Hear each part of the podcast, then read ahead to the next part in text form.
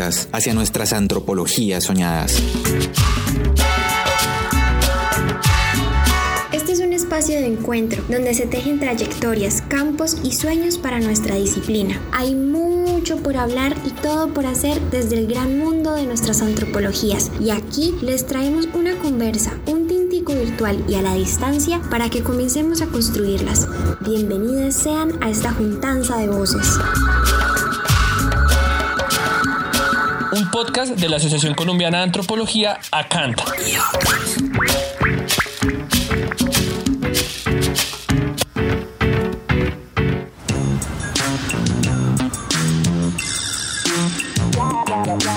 Agárrense, porque lo que viene son problemas.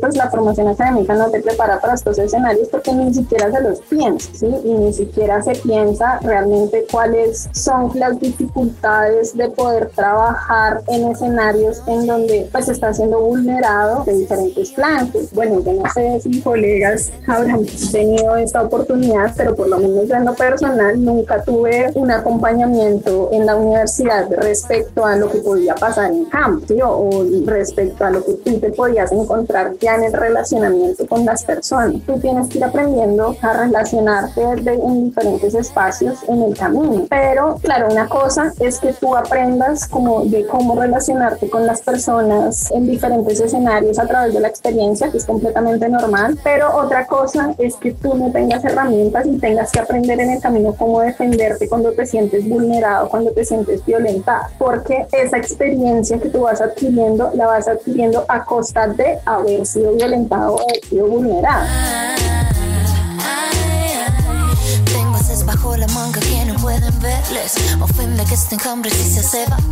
Entonces, ¿qué pasa? Te toca seguir siendo esa mujer heterosexual, esa mujer que puede ser madre. Y si es una relación a largo plazo, va a haber un seguimiento. Esa, ay, entonces pasa mucho lo de, ay, doctora, y, y, ya consiguió esposo. Y ay, doctora, y ya tiene hijos. Y ay, ¿cómo va a ser relación? Entonces empieza ese juego de cómo mantengo esa relación a largo plazo sin constreñir mi personalidad, siendo al mismo tiempo horizontal. Entonces eso es un riesgo que es una forma de violencia simbólica que sucede donde incluso la persona con la que, que la está ejerciendo puede que no sea consciente de esa violencia, pero que tú como investigador estás frente a ella.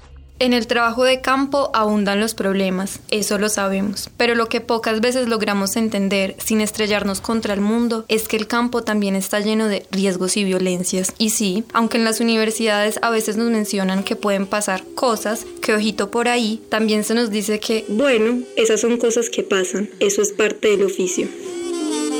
No pienses que yo busco tu aprobación, yo no solo mis deudas con tu opinión, no me has hecho ningún favor, recuérdalo, sigue tu rol, conmigo no. Esto hace que los gigantescos riesgos de hacer campo en un país como Colombia terminen siendo una anécdota de pasillo, una eventualidad. Y así siguen egresando compañeras convencidas de que esas historias de violencia hacen parte de otro mundo. Pero bueno, lo cierto es que los riesgos y las violencias en campo son situaciones que son sistemáticas, abundantes y que lo raro es no encontrarlas. Pues bueno, somos un grupo de colegas que buscamos generar un eco, un alto en este panorama, para que nos tomemos esta vaina en serio. Estamos cansadas de escuchar testimonios y que no pase nada. Que nadie diga nada. Y que las voces de denuncia y cambio sean silenciadas, o peor aún, relegadas a la espera eterna de posibles respuestas o acciones que se dilatan.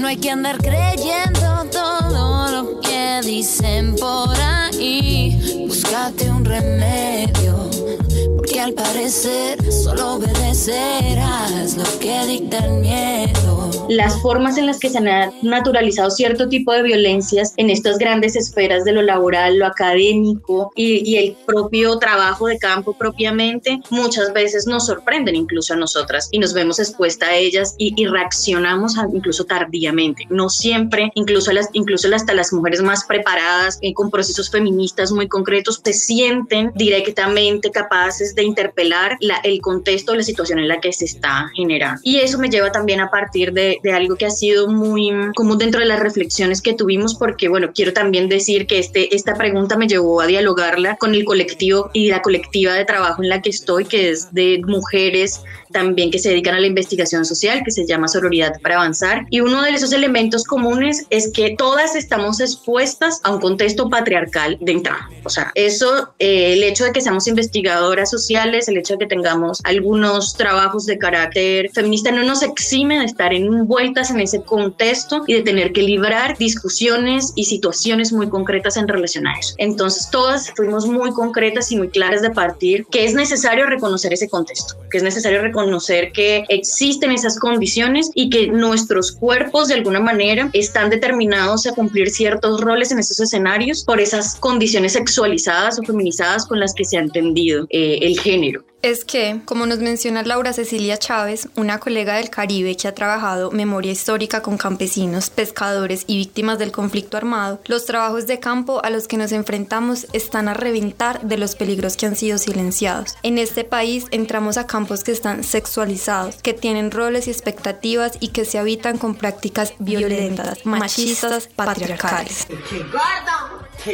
La siguiente es la voz de María Fernanda Cabrera, una compañera santanderiana que ha trabajado con organizaciones campesinas, asociaciones de madres del Catatumbo y en la Comisión de la Verdad. Ella nos cuenta las múltiples formas en las que esta entrada a campo tan soñada puede verse como un espacio que anula nuestras posibilidades. como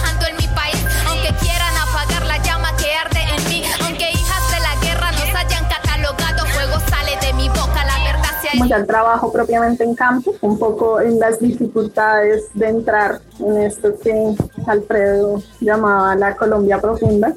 Y pues bueno, la realidad de, de, este país y de este, este trabajo es, pues sigue habiendo mucho conflicto, ¿no? En, muchas zonas del país, en muchos territorios, y pues entrar a campo en un escenario así, primero supremamente difícil, sí, por lo menos en lo personal se han tenido que construir muchas confianzas previas antes de poder llegar como a un escenario a hacer campo, sí, supremamente complicado, sobre todo siendo yo siendo mujer, porque pues definitivamente eso te pone en un lugar de, no sé si de vulnerabilidad, pero sí en un lugar de defensa distinto a lo que lo puede poner a un hombre, ¿no? Y no necesariamente porque vayan a haber agresiones físicas o, o porque tu vida propiamente corra riesgo, sino porque sí te ponen unas incomodidades que tú tienes que estar dispuesta a sortear de alguna forma, ¿no? Ahorita pues en, en mis últimas experiencias siempre ha estado como, claro, como ese miedo a lo que pueda pasar por las, por, por, las violencias en el territorio, pero también a cómo te vean por ser mujer y además por ser mujer joven, recién egresada, ¿sí? Este,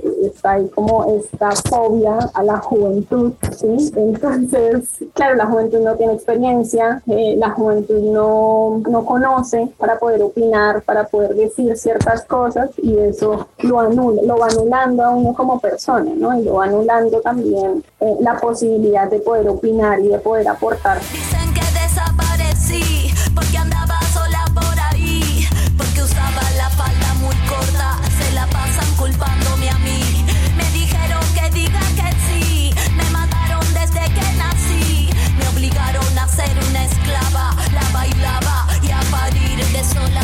Aún más difícil con las colegas recién egresadas, quienes deben constantemente validar su conocimiento y más aún si son mujeres o personas que se leen feminizadas cómo hacer para marcar esa distancia sin que se vea que estoy siendo grosera o sin que se vea que no estoy siendo amable ¿sí? o, o, que de pronto se vaya a sentir ofendido y entonces ya no, yo no tenga la confianza para que él pueda abrirse y claro, cuando ya entramos en esos temas, más de, de, hablar propiamente de los procesos, entonces la comunicación se cierra. Entonces, claro, es muy amplia y es muy amable cuando estamos hablando de lo personal y de cuántos años tienes y de si tienes novio, si estás casada. Eh, es una actitud muy amable. Pero cuando entramos ya en esos temas de, bueno, no, hablemos de, de, de, qué es lo que está pasando y qué es lo que está ocurriendo, esa amabilidad desaparece y empieza a tener así como otros tonos de voz o incluso a, a no responder, a querer anular esas respuestas, como, eh, no, sí, bien. Entonces, claro, ahí es donde uno empieza a decir, o sea, efectivamente no era amabilidad por ser amable con las personas y ya, sino porque había otras intenciones. Y yo creo que eso desestabiliza mucho emocionalmente, porque claro, en lo personal a mí me ha pasado que entonces empiezo a pensar, no, quizás no soy tan buena entablando estas relaciones, o quizás no soy buena haciendo ejercicios de entrevista, o quizás no tengo las herramientas suficientes para poder abordar el acompañamiento a cierto tipo de poblaciones, entonces acusándome, acusándote, buscando en dónde estuvo tu falla. Y claro, no ha tenido las discusiones de no, es que estos son estructuras patriarcales, pero en esos momentos tan cercanos a tu intimidad, esos análisis no están, no son mecanismos de reacción, no te sirven a ti para, para poder reaccionar como en esos, en esos momentos. O pues a mí no me han mucho, la verdad. Oh, oh, oh, pedir perdón porque siempre fui yo.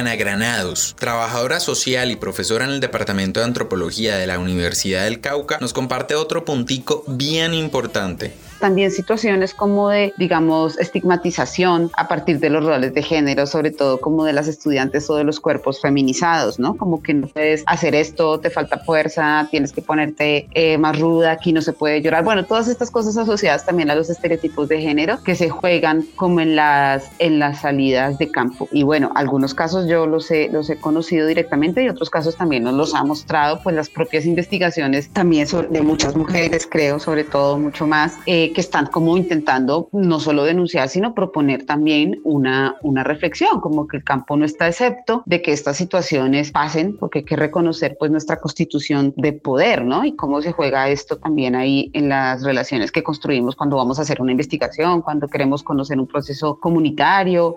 Entonces creo que ha sido recurrente, sobre todo como el tema de la, del acoso eh, sexual y a veces un poco también como de la, de la violencia, o más bien de la estigmatización, ¿no? Que se traduce como en, en, frases peyorativas hacia los estudiantes, hacia personas disidentes también del sexo y del género, porque como, como dice este texto también de, de, la princesa antropóloga, se piensa que el campo en antropología es como algo rudo, como que eh, tiene que ser algo un poco, no sé, fuerte o brusco, que ahí no está atravesado por las, por las emociones. Entonces también operan como estas, estas dinámicas, ¿no? A veces de violencias concretas sexuales, a veces de estigmatización que se traducen como en, en palabras, ¿no? En actitudes como discriminatorias, atravesadas por la discriminación que generan los roles o los estereotipos de género.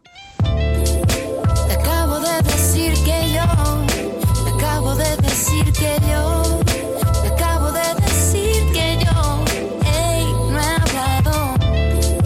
Te acabo de decir que yo, te acabo de decir que yo. Y algo que yo he notado mucho y es que los hombres se excusan en su incapacidad de manejar ciertas herramientas para que las manejen las mujeres. ¿sí? Yo no he logrado develar, no tengo esas capacidades de hasta dónde de verdad es un ejercicio consciente de rezagar esas tareas o hasta dónde de verdad no lo sabe o no, no, sí, pero lo cierto es que sea las intenciones que sean terminan relegando actividades de asistencia a los hombres. Creo que esa la palabra. Y la excusa siempre es, no, es que yo no sé cómo se maneja este tema. Pues claro, uno siempre es como, ay, no sabe, no toca ayudarles porque, porque pues tampoco queremos que nos veamos poco amables, ¿no? De por sí yo normalmente hasta que no cojo confianza soy una persona muy seria, entonces claro, los demás perciben como esta seriedad un poco como eh, mal genio, pero siento que ha sido también una estrategia para evitar caer en esas confianzas que, se pueden malinterpretar,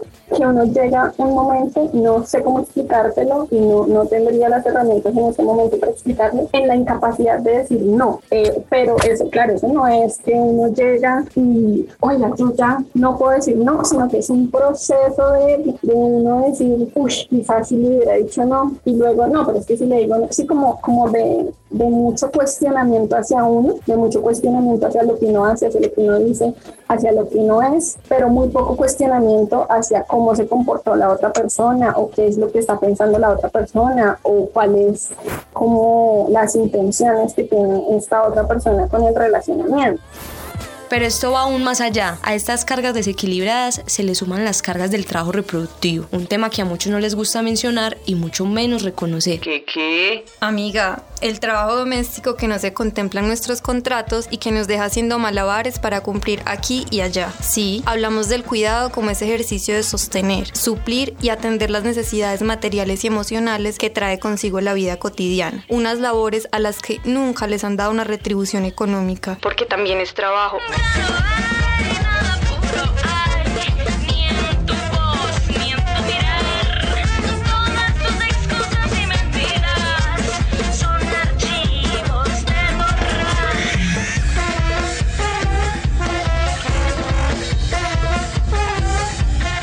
Y es que las mujeres como tienen suelen tener ciertas cargas asociadas al cuidado en sus hogares, pues tienen que lidiar con su cronograma laboral y su carga del cuidado. Mientras que en gran mayoría los hombres que están vinculados a este tipo de ejercicios investigativos tienen a una mujer a su lado que les ayuda con esas cargas. Entonces, ¿qué pasa? Los tiempos que tenemos para accionar dentro de nuestro campo también están limitados por eso. Yo no tengo la misma cantidad de tiempo que puede tener mi compañero. Yo no puedo tener de pronto las mismas más responsabilidades que tiene mi compañero porque es que yo tengo también otras cargas. Entonces yo termino no relegando también, no, pues esa responsabilidad mejor se la damos a este, esta responsabilidad se la damos a este. Y eso poco a poco nos va dejando a nosotras en unos ciertos lugares de reproducción que era, ellas son las encargadas de la logística, ellas son las encargadas de la producción, ellas son las encargadas de la gente, ellas son las encargadas, pero no en el grueso de la discusión teórica porque es que no puede estar las reuniones completas.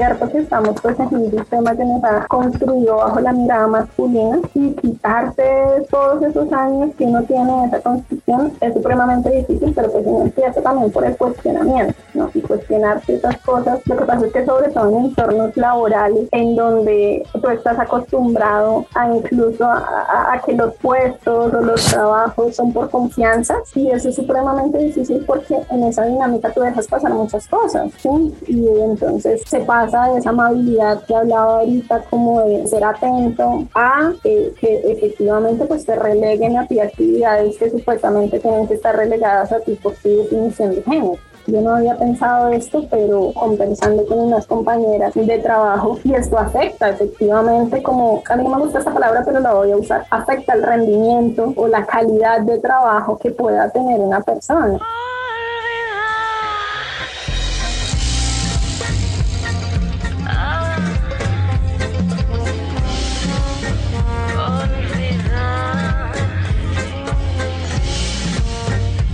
Hasta ahora, las colegas nos han puesto a reflexionar sobre las prácticas violentas en el trabajo de campo desde el escenario laboral. Sin embargo, esas mismas situaciones también se dan en los espacios formativos, como plantea Natalia Restrepo. Ella es profesora del Departamento de Antropología de la Universidad de Antioquia y ha estado involucrada en el acompañamiento del protocolo de violencias basadas en género de esta universidad.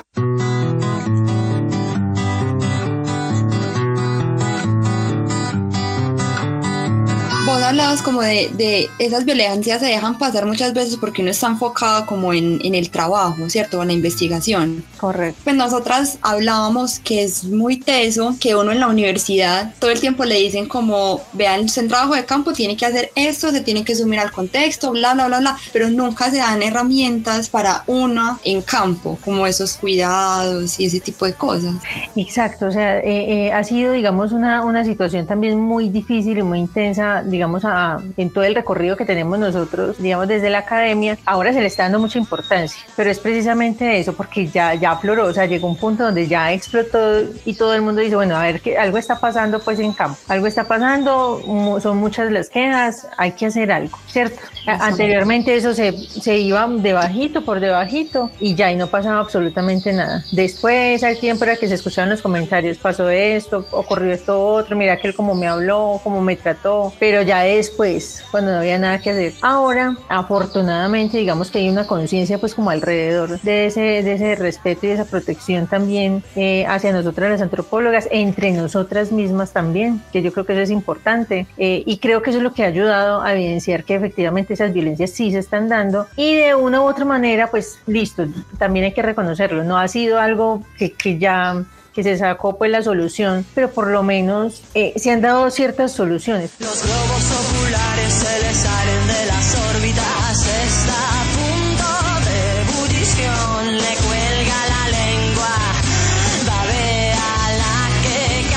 Pero esto ha sido complejo porque, no nos digamos mentiras, a estas alturas del partido sabemos bien que la institucionalidad ha reproducido por años el silencio y la impunidad. La respuesta ha sido que las mujeres nos organicemos, construyamos estrategias y tomemos acciones. Estas iniciativas han obligado a las instituciones a emplear herramientas de protección y prevención frente a esas situaciones. Es el caso de los protocolos sobre violencias basadas en género. Sin embargo, como nos cuenta la misma Natalia, que trabaja con esas herramientas, Por lo menos hay algo más, más construido y hay algo como más serio. Prácticamente ya es como una especie de manual, que sabemos que eso tampoco es que vaya a solucionar pues las problemáticas que ocurren en salidas de campo, ¿cierto? Pero por lo menos ayuda, digamos, a mitigar el riesgo de una u otra manera. Sin decir que, va, que ya antes no va a ocurrir nada porque se sigue ese protocolo, no, eso es absurdo.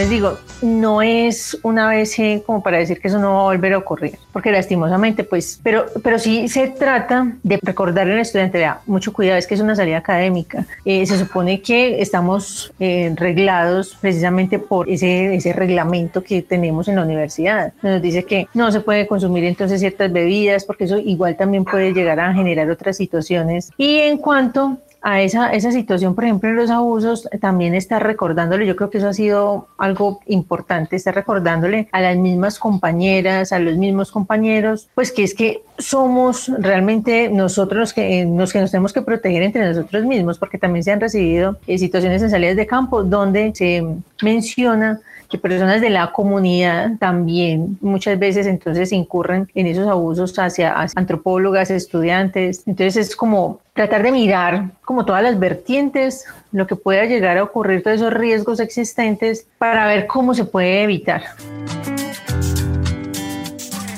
Estas cuatro voces de colegas de diferentes rincones de la antropología nos han charlado un panorama tremendo. Y es que cuando el río suena, piedras lleva. Nos cansamos de tener que escuchar otro doloroso relato más sobre esas cosas que pasan o de ver cómo se toman acciones para apagar los incendios, pero no para prevenirlos. Cada vez se hacen más visibles las situaciones de abuso y acoso, por lo que es importante darle un lugar y nombrarlo para que pensemos qué hacer, cómo prevenir y contrarrestar de verdad. ustedes estarán preguntando qué se ha hecho, cómo se ha pensado darle solución a esa vaina. De esto será nuestro siguiente episodio. No se abusa, no se viola.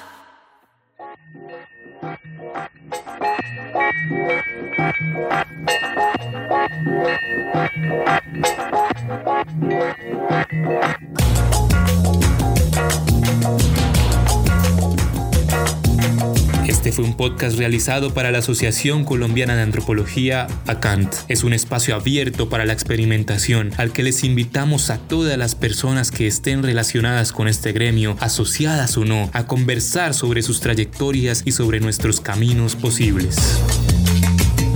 Haz compitas, no compitas.